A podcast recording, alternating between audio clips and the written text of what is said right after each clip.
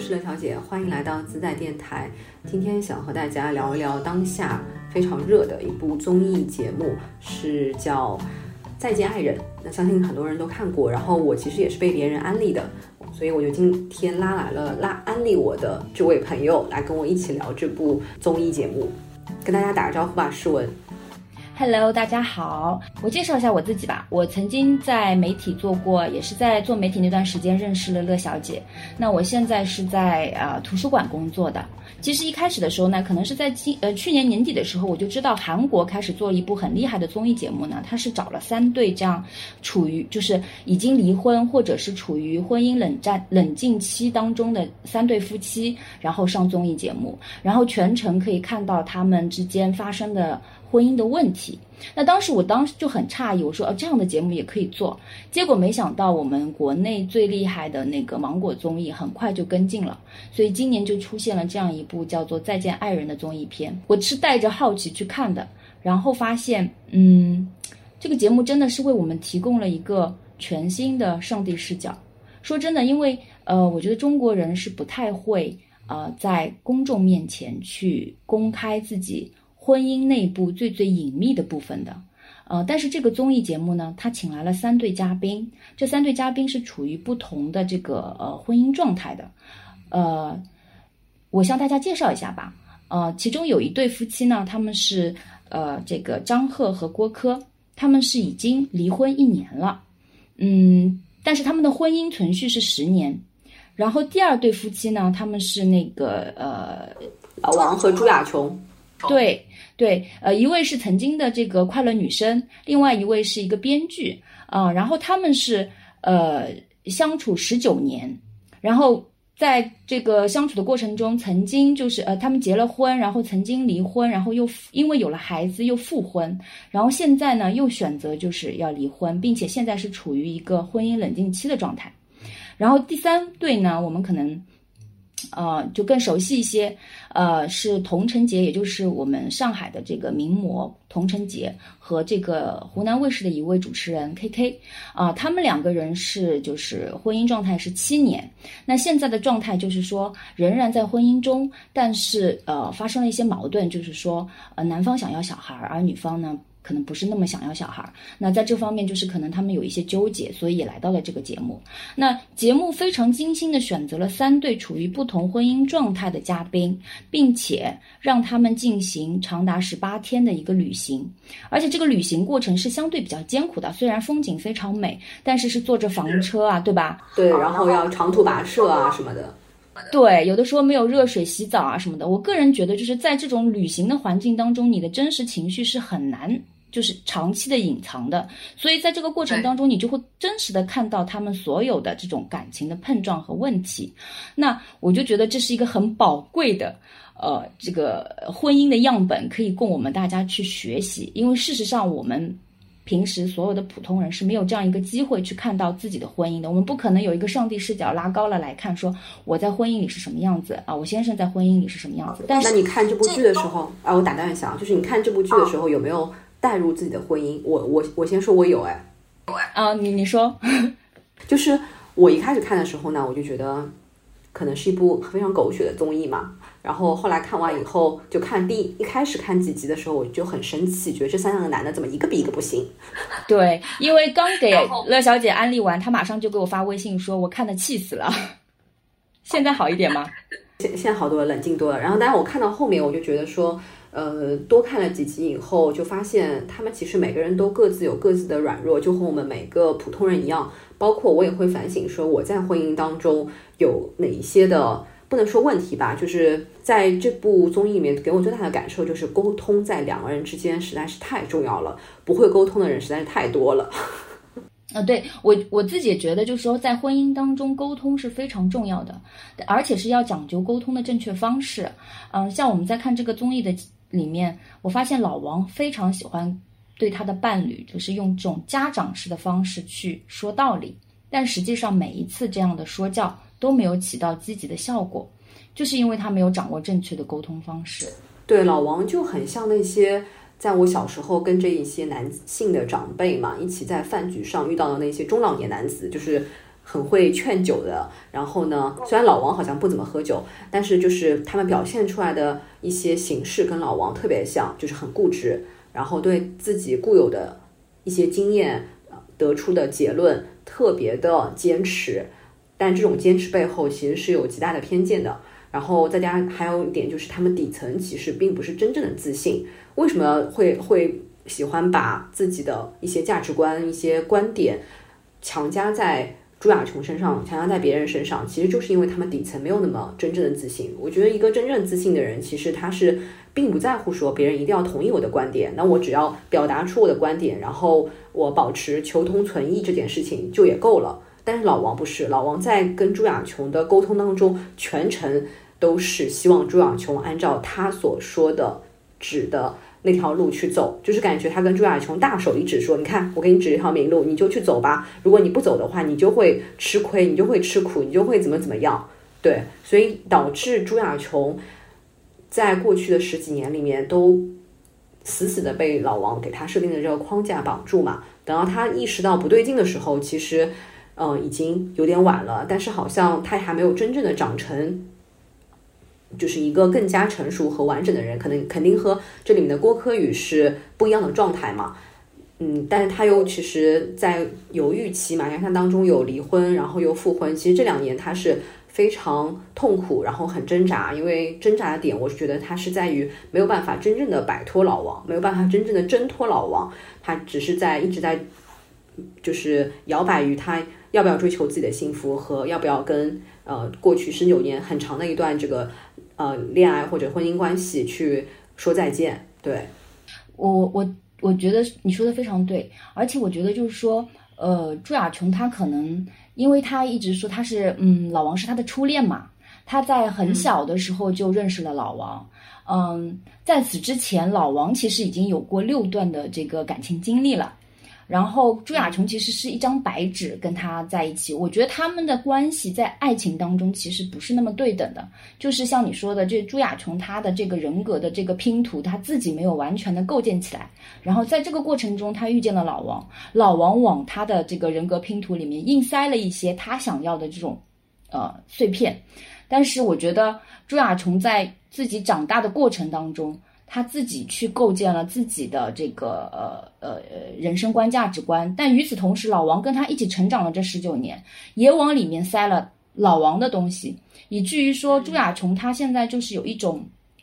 排异，我我就觉得他是一种排异，导致他现在情绪有的时候也不是非常的稳定，他们两个人交流沟通的方式也不是非常的稳定，我自己会觉得就是说，呃，两个人谈恋爱其实。呃，我们当然会要考虑经济、呃社会方面的各种这种呃身份因素上面是不是对等，但有的时候我觉得一个人格的健全，呃这种方面就是你你是不是一个稳定的情绪、稳定的状态，或者是一个成熟的人格的状态，然后两个人再去开始爱情，可能更合适一点。包括我为什么要说这个，我就觉得郭柯和张赫之间也是存在这样的问题的。嗯，就郭柯他可能就是说他。他说他之前被之前的一段爱情伤得太深了，以至于他对累了，累了。在这个时候，张赫出现了，张赫正好说：“哎，那我们结婚吧。”那他就说：“好吧。”我就这样进入了一段婚姻。对，他是闪婚的一个状态。对，他是闪婚的一个状态，完全放弃掉自己的爱情的就需求的这样一种状态，进入了婚姻。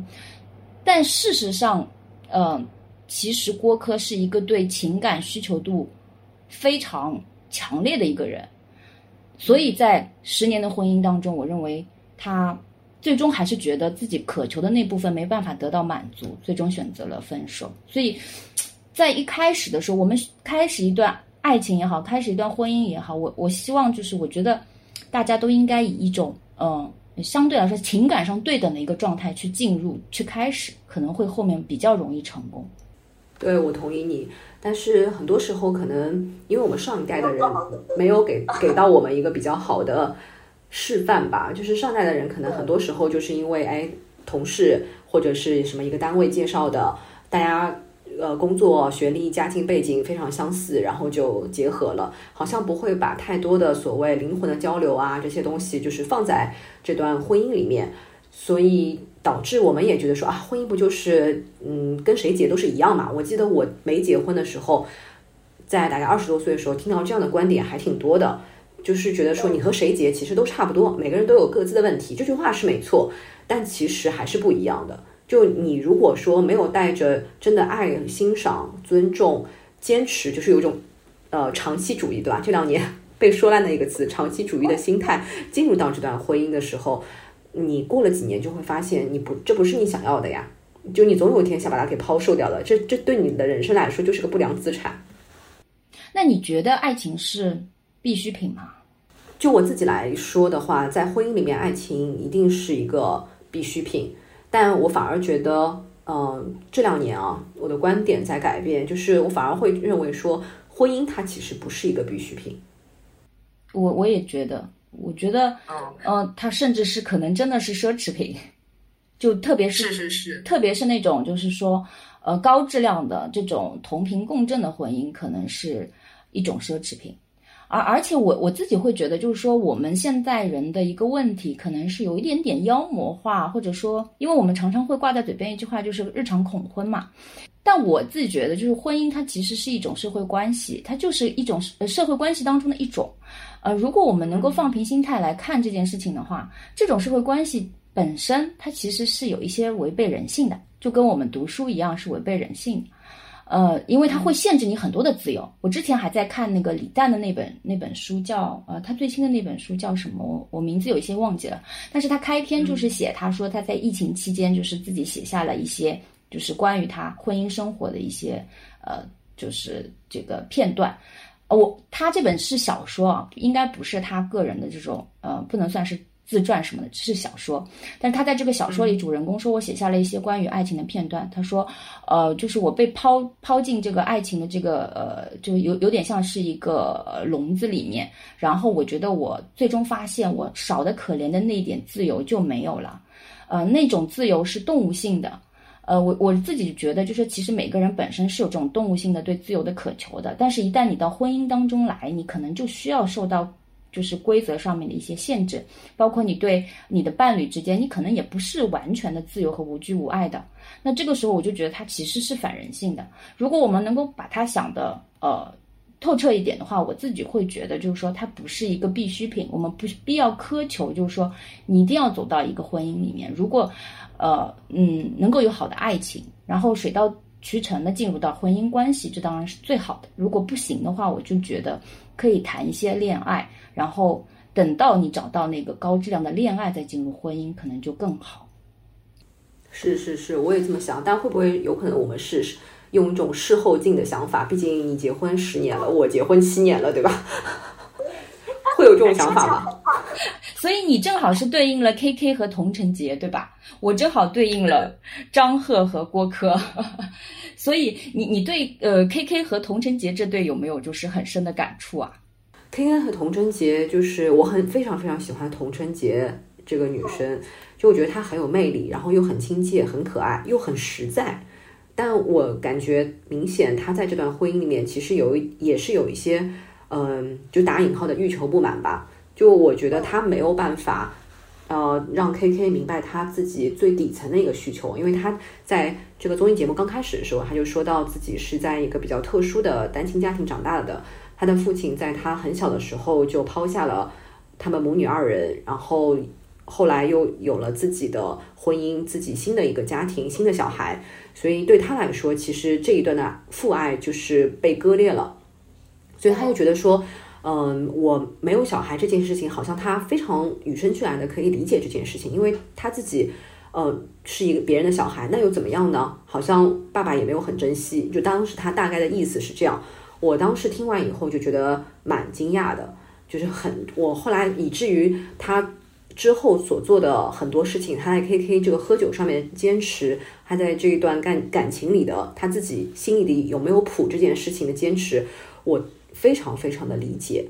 嗯，非常非常理解，就是我觉得他真的是一个奉献付出型的。然后网上不是很多人骂 K K 是一个巨婴嘛？但我觉得他其实不能算是一个巨婴，因为在他妈妈面前的表现，他还是一个比较成年人嘛，呃，不至于到妈宝的级别，但他就是很会糊弄，然后抗压能力很弱，然后说实话就是不太追求进步，就是很多男人比，跟很多的女生比起来，男生在追求进步这件事情上面其实是蛮弱的，因为他们从来不反省。K K 在跟童贞杰几次吵架沟通的呃情况之下，在我看来他都是无效的嘛，因为他就会把所有的理由都说啊是我不对，我就是个笑话，在别人看来我就是一个笑话。嗯，他他其实讲这种话，实际上他其实没有在反省自己，觉得自己真的是不对的，而且而是他把这种气全都撒在别人的身上，对，然后导致童贞杰对于他这么剧剧烈的一个反应，其实是内心有点慌的，他每次都会倒过来再回过头去安慰他、抚慰他嘛。对，嗯，我我我自己也我非常认同，我好喜欢童贞杰，我觉得。但是童贞杰给我的感觉就是说，一开始看前几集的时候，我就会觉得哇，这个这个女性就是想的非常的通透，然后处理事情也很清晰，包括跟任何人相处都没有问题啊。那她的婚姻是怎么了呢？但是看到最近几集，我就会觉得，嗯，确实，就看到她的母亲来了，就双方的母亲出现在节目里的时候，其实是可以回答的我们很多疑问的，就是说。我自己会觉得，呃，虽然我很讨厌就是原生家庭论啊，但是在童承杰身上，我感觉这个原生家庭的模式对他的印象就影响实在是太大了。我觉得其实我自己会有一个感觉啊，我觉得童承杰的妈妈和 K K 是挺相似的。我不知道你有没有这个感觉，就是我会觉得他们都有一点点，我我确实不觉得 K K 是个巨婴，但是我就觉得他身上是孩子气。他的孩子气就是跟 K 跟童承杰妈妈一样，像童承杰妈妈前面他们都在说啊，K K 你要戒酒什么什么的，然后童承杰妈妈就会说一句说以后孩子生出来就酒瓶碰奶瓶，就这个话说的我就会觉得说，其实童承杰的妈妈内心本质上会觉得就是说，其实喝酒也不是一个非常大的问题嘛，呃，可能就是孩子生出来了就会改变嘛，然后也嘻嘻哈哈的我们就过去了嘛。对，我觉得童贞杰的妈妈她很代表上一代女性的一个心态，虽然她表现出来看起来是蛮蛮好玩，有点老顽童的那个样子，但是她最大的问题，我觉得就是她并不真正了解她女儿在原生家庭受到的呃一个非常隐性的一个伤痕。对的，而且我自己会觉得就是说，呃，是不是童承杰跟他妈妈之间就是一呃很多年里面母女两个人形成的一个关系模式啊，就是一种。童承杰顶了半边天，对，童贞杰去照顾他妈妈，对，然后他妈妈相对来说是那种，就是说，哎，我呃线条也比较粗，然后我那确实比较乐观，才能够就扛扛过当年的可能感情上的伤，但是可能他对家里的大事啊什么的就也不怎么操心，然后但是童承杰他可能就是承担了一个就是呃呃就打引号的母亲的角色，那他很有可能。在跟 K K 在一起的时候，他是走入了一个他熟悉的这种嗯关系模式里面，对，所以他可能就是一直卡在这个里面，他也没有办法走出来。其实，因为在某种程度上，他跟 K K 的这种相处模式，也许是他熟悉的、舒适的。虽然我们外人可能会觉得不行，这样不行，没办法接受 K K 这样子的人，但是，嗯，但可能对童承杰来说，这就是这样子是可以被理解的。嗯，但是我确实非常非常的替他惋惜和不值，因为我确实觉得 K K 他的喝酒是一个已经成瘾的问题了。对对，就是国外有很多这种戒酒小组嘛，而且好莱坞不是有很多明星，就是呃，布拉德皮特为什么要和 Angelina Jolie 离婚？其实很重要的一个原因就是 Angelina Jolie 觉得他不自律，然后酗酒。然后布拉德比特离婚以后也去参加了那些戒酒的小组，好像真的戒掉了。对对，所以但中国好像对这个就是非常的，呃，怎么说，就是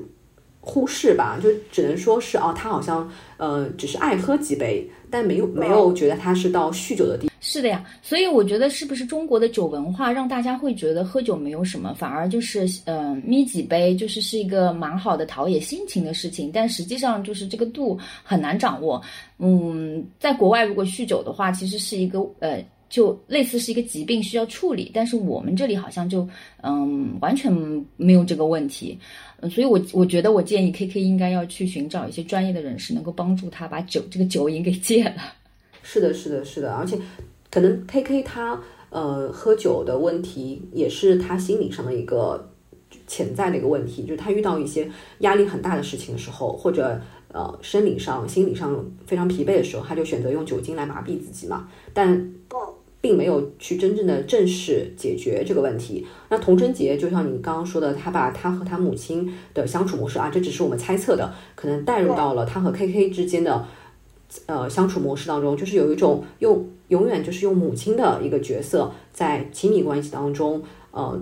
行动嘛，执行各种各样的事情。但其实童贞杰他个人啊，在你觉得他舒服吗？感觉是很熟悉的一件事情，但你觉得他真的很舒服吗？我觉得他不是。嗯，就是他每次会用一种求太平的心理，就是发发脾气了，K K，然后他就呃回过去去安慰他、抚慰他，但其实他们并没有去真正解决问题。包括童玲妮他自己也说，呃，我是想要解决问题的。我觉得两个人只要有爱，只要还是想在一起，那我觉得问题是都可以解决的。他有这样的信心，有这样决心，但是我觉得他缺少的是方法，包括我觉得他可以更加的。有原则一些，然后冷静一下之后，等情绪下来了以后，再去讨论啊这段关这个这个问题当中，我们应该接下来应该怎么办？一二三，我觉得这可能是一个更加理性的一个做法，而不是说在当下他有情绪的时候，我就立刻要把他这根弹起来的情绪弹簧给压下去。对，嗯，但我觉得自己觉得，我这个事情也自己反省一下，我自己觉得有的时候在人在情绪当中，真的自己很难压下去。然后就很容易就是选择就是第一时间要发出来，就我就觉得呃，如果就是你的另一半他比较理性，他会这种呃呃就是理性沟通的话，呃那可能就是他他就知道哦，我这个时候选择走开，那我们明天你情绪下来了，我们再一起聊，这可能是个很好的效果。但如果你的另一半也是一个。嗯，一见你发，马上要压过你头的那种，那可能就真的就是刹不住车，然后就会造成，其实这种情况下的沟通就是，呃，说出来的话大家都不太负责任，有可能就是无形之中就伤害对方，然后其实也没有达到任何的沟通效果，其实一点也不解决问题。嗯，对，而且是无效的嘛。对，我觉得老王跟朱亚琼也是经常这样沟通的。是是，老王和朱亚琼也很可怕的一对。嗯，你现在对老王还愤怒吗？因为当时我记得你就是对对老王的愤怒感特别强。呃，我现在就是觉得他这个人太软弱了，然后再加上他的原生家庭的问题，就是父母可能给予他的是那种强者教育嘛，从小就希望他成长一个天，成长为一个天才。他好像有跳级还是什么，就是可能他童年或者青少年阶段除了读书成绩。更好的成绩之外，其他就是父母很少灌输，然后甚至父母对他的爱也是说你哪个分数考得高一点了，对吧？就是非常现实的这种爱，我觉得就称不上爱嘛。呃，我觉得可以称之为有条件的爱吧。所以导致老王把他这样种模式带入到了他和朱亚琼的这个情感和亲密模式当中。所以从这个角度来看，其实老王蛮可怜的，但我也并不同情他。因为我们刚刚提到了，不管是童承杰还是 K K 还是老王，他们都自带原生家庭的问题。但我觉得你都活到三四十岁了，原生家庭还在原地嘛？但是你已经往前走了很多很多很长的路了，而且你可能已经很长很长的时间一段时间都不和父母长期相处在一起了，有很多东西你也是可以放在原地，然后继续往前的。嗯，但我真的觉得，就是我看这一对啊，老王跟朱亚琼这一对，我就觉得，其实如果他们能够好好的在这个节目结束之后，呃，像我们一样用这种上帝视角去看一下自己的十八天，他们两个自己是怎么相处的，我觉得对他们来说是有有用的，因为我觉得，嗯，老王他是不自知，其实朱亚琼也有一些不自知，而且这两个人其实对这种爱情的。这种需求度是完全截然相反的。老王他就是一个，嗯，可能他就是他就觉得我要呃自律的养家，然后赚钱，然后我为这个家其实可以付出很多，但是你不能打乱我的计划，我得按部就班的今天写这个，明天写那个。在这个点上，我能理解，就是 你能理解每个写稿子的人心情吗？如果我每一天的稿子排满了，我可能确实会有我自己的计划。如果你突然跟我说，你今天要带我去那个迪士尼玩，要花掉一整天，那我我的这篇稿子可能就赶不及 deadline，我可能也会焦虑。但是老王他可能就是特别的极致，他觉得就是哪怕一小时打破我的计划都不行。而朱亚琼他，朱亚琼就老王是不是一天两天这样哎？他是常年这样，常年这样对。他他这个东西，他其实自己是不自知的，他不知道，他我我认为他可能就是因为家庭的那个教育环境，让他不知道，呃，人类的生活需求除了赚钱、工作，呃，得到社会认可之外，你可能还需要就是有娱乐这一块，但他不会。然后那个朱亚琼呢，他就是又是又是另外一个极端，就特别的自由跟奔放，呃，然后可能就是呃相对来说天马行空一些。那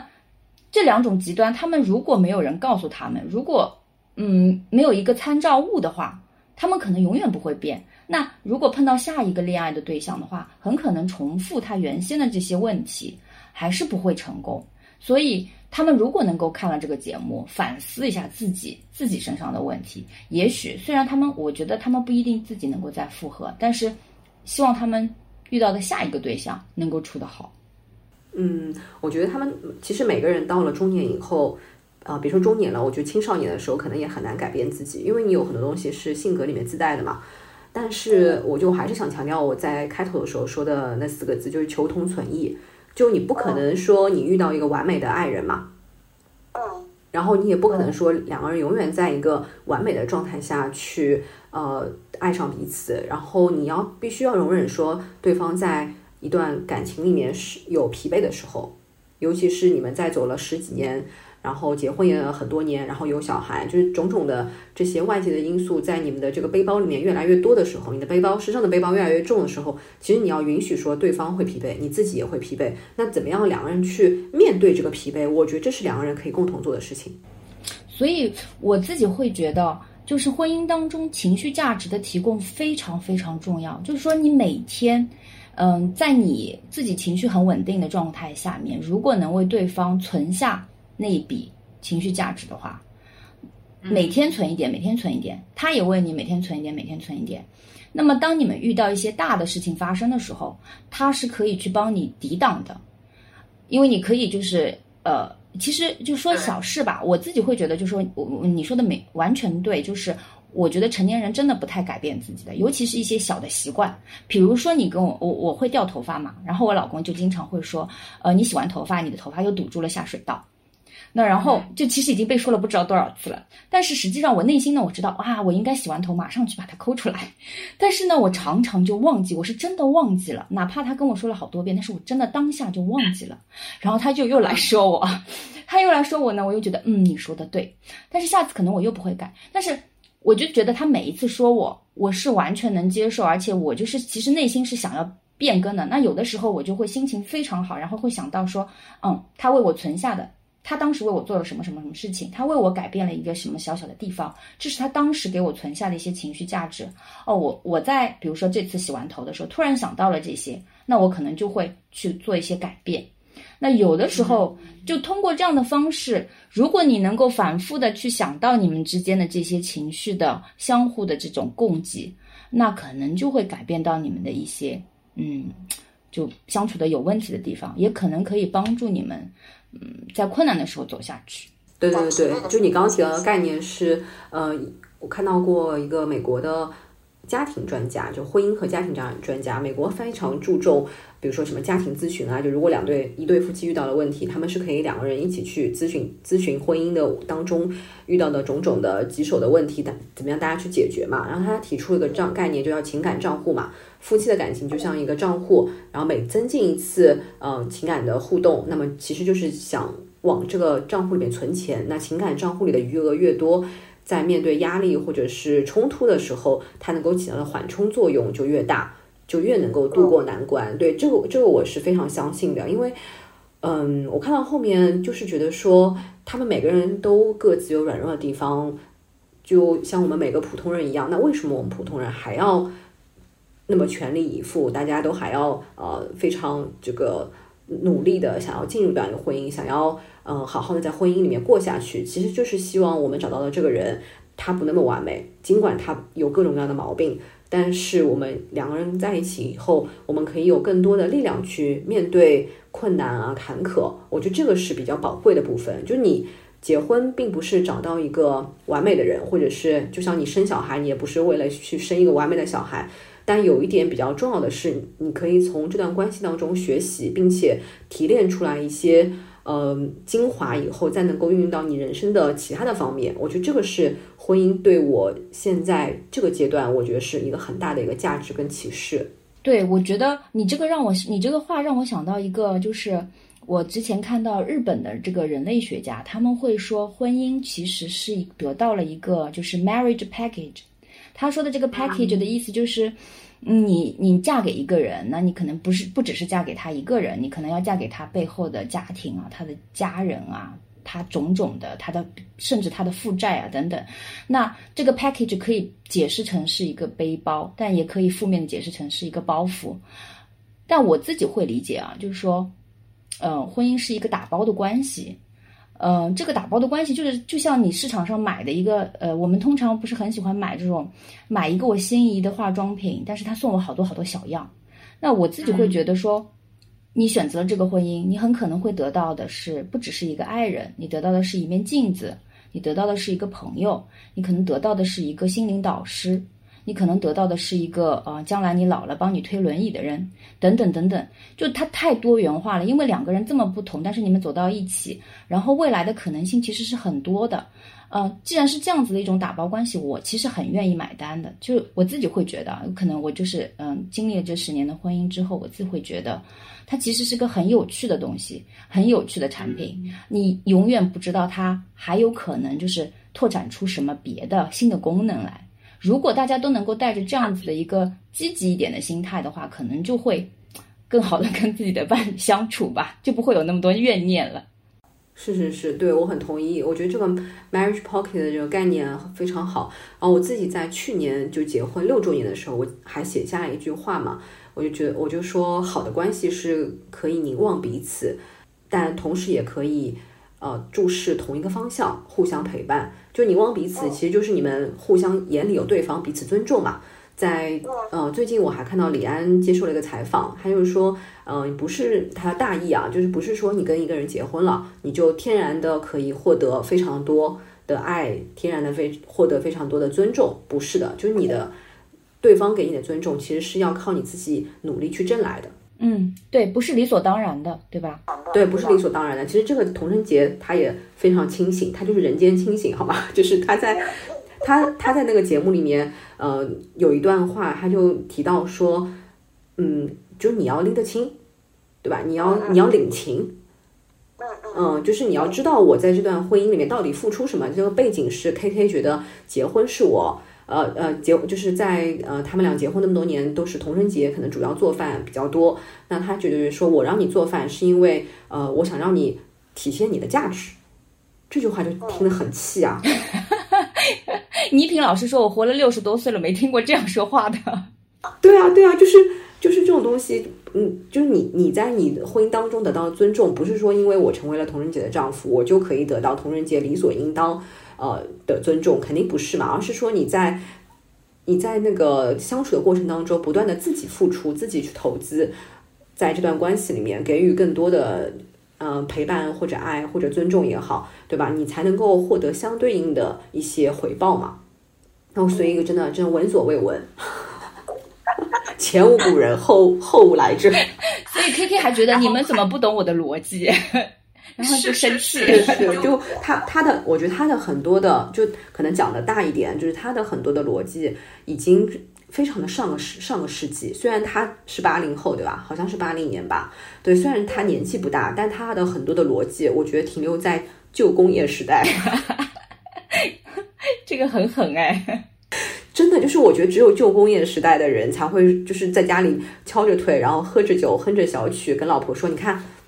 帮我端碗花生米来，帮我炒两个小菜，帮我拍个黄瓜。我这么做，我这么吩咐你、支持你，是因为我看得起你，因为你是我老婆。对别人我是不会给机会的。哎，对，就就听着是，哎，你这么厉害，那对吧？那你现在这个就是同人节，他他自己清醒的意识到说，为什么现在女性呃对于婚姻当中大家需求会这么多，就是因为我们的体力啊，我们的经济条件啊，社会的呃阶层啊、背景啊，都跟男性差不多了呀。就你可以顶起半边天的情况之下，男人还不争气还不雄起吗？但是就是确实，你前面也说到啊，男性可能就是他会在婚姻关系当中的自信就是会少一点。嗯，我觉得确实女性可能是比较感性，所以呢，有的时候就会反复的想，就是啊，呃，就像我们经常会说，女性会问男性说你你爱不爱我呀？你今天要回答我，你爱不爱我啊？每天要回答一遍啊，因为女性可能在这个事情上面会想的比较多一些啊，男性可能就是，呃，一旦进入了婚姻状态了，他就他就往前走了，他可能就。不再停留在说我爱不爱你啊，什么你爱不爱我啊，就是这这些东西里面，他可能不太愿意纠缠在这里面了。我觉得也是男性女性的这个思思考方式是有一些不同的。包括我就觉得张赫和郭柯这一对啊，也是张赫就是完全跟不上郭柯的思想步伐，hold 不住，一点 hold 不住。就他们要的爱情的浓度是不一样的，需求和能力也是错配的。对他，甚至我就觉得他一直想要得到一个，就是我们为什么会分手的这样一个答案。但是，呃，我觉得在郭柯看来，就是第一也没有必要了，我们已经分手了。第二个就是，呃，我可能我说了你也不太理解，甚至于你也没有想要往前进步，那我我再说也也是白费。可能他们就是处于这样一种关系。虽然现在我看这个综艺啊，嗯，很多人磕他们的糖。就是希望他们能够复合，但是我自己会觉得说，嗯，呃，他们其实，在精神世界上面其实是不对盘的。比如说，呃，郭柯其实很，呃，就是精神世界其实是非常丰富的一个女性，而且非常有趣味性，很很古灵精怪的。然后，呃，而张赫他其实相对来说就是呃按部就班的这样一个人。包括我觉得我印象非常非常深，就是他们有一次在一个餐厅里面吃饭。就他们两个人，然后张赫就说：“哎，我觉得你平时也没有什么爱好嘛。”然后郭柯说：“我有啊，我喜欢嗯这个唱歌啊、画画啊、看看书啊。”呃，那个张赫就说，就没怎么听他说的这句话，然后就说：“我看你也不爱下厨房，也不爱逛街购物，对，好像没什么爱好。”郭柯就然后就说：“那我那些爱好还不够吗？”张赫也就不说了。我就觉得张赫不认为看书啊。呃，玩音乐啊，画画啊，这些是一种爱好。对呀，我觉得张赫也是活在旧工业时代呀，所以他和 K K 才能一直在这段这个节目里面不停的互相欣赏呀。对，包括他也觉得喝酒喝这么多酒，酗酒不是个问题。对，可能我觉得他也他他也说嘛，他说我也爱喝两杯，所以他可能也有这个问题。对啊，对啊。而且张赫讲出这个话的时候，我我如果我是郭柯的话，我真的觉得没必要，你没有必要走进我的世界了，因为你真的走不进来。因为你和一个结结婚十年的人，他还能讲出这样的话来，真的就算了吧。嗯，对。而且我觉得郭柯现在就是大家看磕的那些糖，我感觉就是其实是因为郭柯她作为一个成年女性，她的体面，以及我觉得她很好的点是在所有的呃每一集，至少看到现在，她从来。没有说过张赫什么细节上的不好，也没有过什么抱怨。我觉得，呃，这是很得体的。分手之后，我们有共同的孩子要抚养，那我们就呃尽可能的能够和谐的沟通，嗯，礼貌的相处啊，甚至愉快的相处吧。那但是复合就算了吧，就是这样这种感觉。对对对，在呃节目的一开始，好像第一集的时候。郭柯就谈到说，他为什么要参参加这个综艺节目的录制，就是因为他把它看成是一段生命的旅程。嗯，我觉得这就是他大格局的地方嘛，就他已经早就抛弃了这些什么小情小爱啊、婚姻里的不和谐啊，他其实已经不太在乎了。他其实更在乎的是两个独立的生命个体在一段旅程当中，在他们结束婚姻关系之后，又会发生什么样的一个变化，然后这种变化。他肯定希望是一个比较积极的变化，就有利于他们未来的相处。我觉得他们可能会是一对比较好的带娃的队友。嗯，对对，是的，因为张赫其实是一个蛮细心的男人，对对对，孩子也都不错，嗯，所以我觉得这其实挺好。我觉得大家看综艺节目不应该就是说，哎呀，希望这对复合，希望那对复合啊什么的。呃，我我自己不是非常呃，这个希望大家在碎玻璃片里面磕糖吃。真的真的，而且两个人最好的结局也不是说非得要天天生活在一起。我觉得最好的结局其实还是彼此理解、彼此尊重吧，然后能够长期呃友好、体面、和谐的相处。我觉得这是最好的结局。如果两个人真的在一起了，我有听说过呃一对长辈嘛，家里的就是朋友，他们是当初也是因为两个人不和，因为一些原则性的问题不和，感情不和，然后离婚。后来为了小孩，呃，结婚了。他也觉得说，小孩要结婚的时候，需要在婚礼的当天，就婚礼的舞台上，给大家宾客展示他是有拥有一个完整的爸爸妈妈的，完整的家庭的。他们就在小孩。结婚之前又去复婚了，领了结婚证，就是为了要让大家知道小孩是有那个完整的原生家庭吗？是的，是的，我当时听完以后惊呆了，因为他们俩的这个不配，就是郭柯和张赫的这种感觉，就男的可能一直沉沉浸于这种就是呃自己的一个世界里面，然后他也不想走进这个女生了去了解这个女这个女性的长辈嘛，然后这个女女性的长辈的话，她其实。是一个工作上非常能干，然后也很追求进步，然后也有自己的一些爱好啊，唱歌跳舞啊，就到现在为止都是保养很得意的那种类型。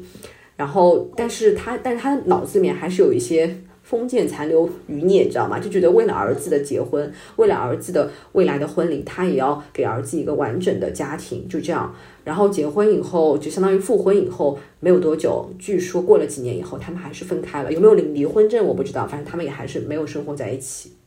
嗯，这个我我有点这种我自己的想法是这样子的，为了孩子这个东西，可能困扰了很多中国的夫妻啊。但是，嗯。我记得你你在电台里做过一期，就是婚姻是不是合伙人关系，对吧？嗯，然后我我自己会觉得，就是说，呃，我们能不能把呃，我不知道，也许我想的非常理想化，就是说，呃，一对夫妻好好的沟通，然后能够像嗯合伙人一样的就事论事，包括孩子，其实孩子甚至不能够说他是你生命的一个延续。实际上，他成长大成人了之后，他就是要远离的嘛，他就是一个独立的个体嘛，他会有他自己的新的家庭。然后我我自己觉得，就是你理性的想一想，你可以把自己的小孩想成是你们这个有限合伙公司的一个呃开发的 IP。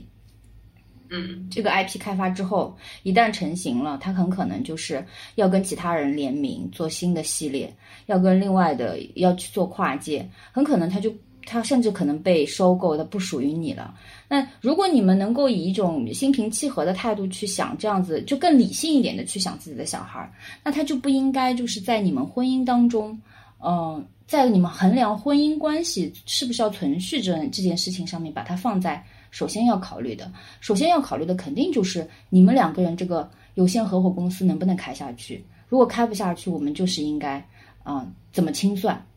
如果能开下去，我们怎么怎么好好的把这个事情搞搞好？我觉得这样可能就更理性一点。但我自己会觉得，这是我想象的这种非常乌托邦的一个想象，可能我自己都做不到，就是所有的事情都能够，呃，很理性的跟我的先生去交流沟通。这确实是一门很难的学问，而且我觉得中国人可能在婚姻这件事情上，往往会喜欢，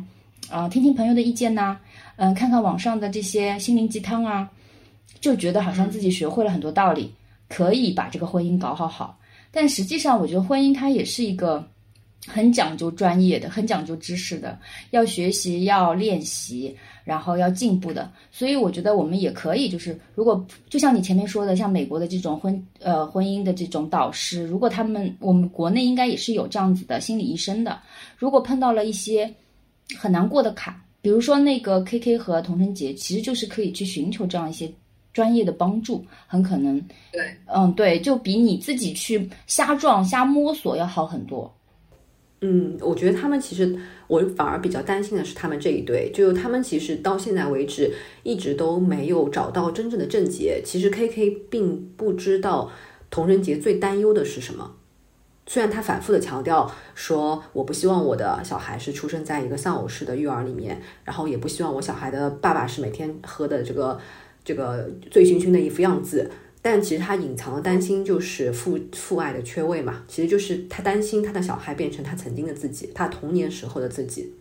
另外一方面呢，就是童贞杰其实他也并没有意识到他那么需要 K K 要了解他这个问题。就如果 K K 他能够了解到童贞杰非常深层的这个担忧或者焦虑也好，其实我觉得他对于他自己喝酒这件事情是要警醒的。对，所以这次我本来以为就是童承杰抓住了一个点，然后就是得就是把这个点给就是顺藤摸瓜把这事情给搞搞清楚，没想到最后童承杰放软档了，这点事确实让我这一集觉得哇，我看的好难过。是的，就是他就是求太平的心理嘛。我一直觉得求太平这件事情在婚姻当中是求不了太平的。我就是比如说你在和同事之间的相处，还是和朋友之间相处。或者是跟伴侣的相处，我觉得及时的给出负面反馈这件事情也很重要。嗯，如果童人杰从一开始就告诉他说：“哎，我是挺喜欢做饭的，我也擅长做饭，但我也希望你将来能够参与我们俩一起做饭。”我觉得这也是一个让他觉得有参与感嘛。就很多时候他，就 K K，我觉得他在婚姻当中就是体验太多了，享受太多，干的太少。呃，就就就像你，就像你上班的时候碰到一个同事，这这个同事他可能。PPT 演讲的时候，就是 present present 的时候，他可能头头是道，但他没有实操过，那以至于他在呃跟你沟通的时候，他就肯定会说，哎，你们这里做的不对，那么那里做的不对，你就让他实操一次嘛，他就知道没有那么简单。他就是遇到了这种猪队友啊。对，是的，嗯，但是我觉得 K K 他这个人呢，其实还是有一些价值的。怎么说呢？我我自己会觉得，像 K K 这样的人，一开始来看的话，嗯。他是可以给到童晨杰蛮多的快乐的，然后童晨杰就提到一个字叫望夫成龙，嗯嗯，她对她老公对就是有望夫成龙这个期待的，她不是说啊啊 K K 你就是一个单纯的人，那你就做好单纯的这个人设，然后你也不需要特别的进步，你也不需要在娱乐圈非得要更有钱更有名，她是其实好几次都提到说，哎，如果 K K 这个喝酒毛病不改，他现在比呃。就是他以后更红了怎么办？哎，你说到这个问题，我很好奇啊。你你觉得你在婚姻当中会对你的另一半有更高的期待吗？就是比如说他在一个呃是就是现实世界里的一个进步，比如说呃职位的上升、经济条件的上升。呃，就是我可能对自己和对对方都会有期待，但我一直会跟自己说，我们是一体的。就是我，比如说我不会给对方或者我自己贴标签，呃，很，因为我之前听到过一些女生，她自己会给自己贴标签，她就说，哎，你看我的前男友，他就喜欢居家型的，就全全职太太这样的一种状态，就老婆孩子热炕头的生活，但我呢是个事业型女性，所以我们俩不合适，我觉得不能这样子。嗯，因为如果说，因为我也有见过那些事业型的女性啊，所谓女强人，她去找了一个呃也是事业型的男性之后，他们俩之间也是有很大问题的，也是有很多矛盾的。那反过来就是一个事业型的男性，他去如愿找到了一个家庭主妇型的女生，他们就完全没有矛盾了吗？我觉得没有一个家庭完全没有矛盾。对对对，所以其实。最重要的还是，嗯，不要给对方或者自己贴标签，因为你一旦给自己贴标签以后，你会时间长了以后，忍不住的陷入到这种小象思维里面，你会进入到这个你给自己设定的框架里面，其实你也会很难真正进步的。对，我觉得，而且可能，嗯，高质量的婚姻就是说，不是你一定要对就给对方设定了一个目标，比如说你呃年收入要达到多少啊，或者是你的职级要达到什么程度啊。而是说你欣赏对方，保持这种欣赏，并且你对对方有美好的期待，就这其实这个期待并不是那么实际，它可能只是一个呃虚幻的一个美好的期待，但是你内心要存在这种美好，那可能我觉得两个人就可以一起往前走，而且可能一直是相对呃情绪上面也会更加正面一点，但是我觉得像老王跟朱亚琼之间就是。老王就是非常的否定朱亚琼在，呃自己个人专业上面的这种能力，或者是现在的一个发展的情况。然后老王竟竟然就会对朱亚琼说：“像你这样的人是不会有人来雇佣你的。”然后朱亚琼就会说：“我我现在工作很好啊，我老板挺喜欢我，很满意我啊。”就是这种，我是确实不太能理解老王在这方面，他老是否定朱亚琼这件事情。其实是我的疑惑来的，因为我自己内心好像我或者我个人的经验上来说，没有碰到过一对情侣，就是说一方一直持续的在，嗯，尤其是他的专业就对攻击对方的专业水平，然后还能够一起过十几年这样子的夫妻，在我身边好像是没有过。对我我身边也没有过。我觉得他对他对，但我有听说过这样的夫妻，就朋友的朋友是这样，就是很多时候这种年龄差距比较大的爱情婚姻，他们很容易可能遇到的一个问题就是，嗯，对方他觉得我对你好，其实就是把他的翅膀砍断掉的那种好。嗯，那他的用意是什么呢？让你在我的我帮你提供的这方安适的天地里面，你就可以安心的好好生活吗？你就不要飞出去，是这样。对，就是你听我的话。就是以前不是前几年，我记得有一个很著名的那个恋爱叫模式，叫养成系嘛。太可怕了，那个太可怕了。对，那个很可怕嘛。其实我觉得老王和朱亚琼就部分有点像养成系，当然老王还没那么。说白了，老王的社会地位没那么强大。就如果老王是一个更有名、更有能力、更有社会地位的人，他就是养成系那种类型。对，然后但是因为就像你说的没错，那个老王他不够强大，所以说朱亚琼现在自己觉醒了。哦，我觉得聊完以后，唉，觉得这个人性真的都都太软弱了。我们来总结一下好了。我觉得这三对夫妻，嗯，给我最大的感受其实就是说。婚姻只有爱肯定是不够的，就是需要尊重，然后沟通，而且是流动的爱，就是让爱流动起来，才能够作为有效的沟通嘛。就是尤尤其是老王和朱亚琼之间，就他们俩其实没有流动起来，就大家都在互相生闷气，互相觉得对方不行。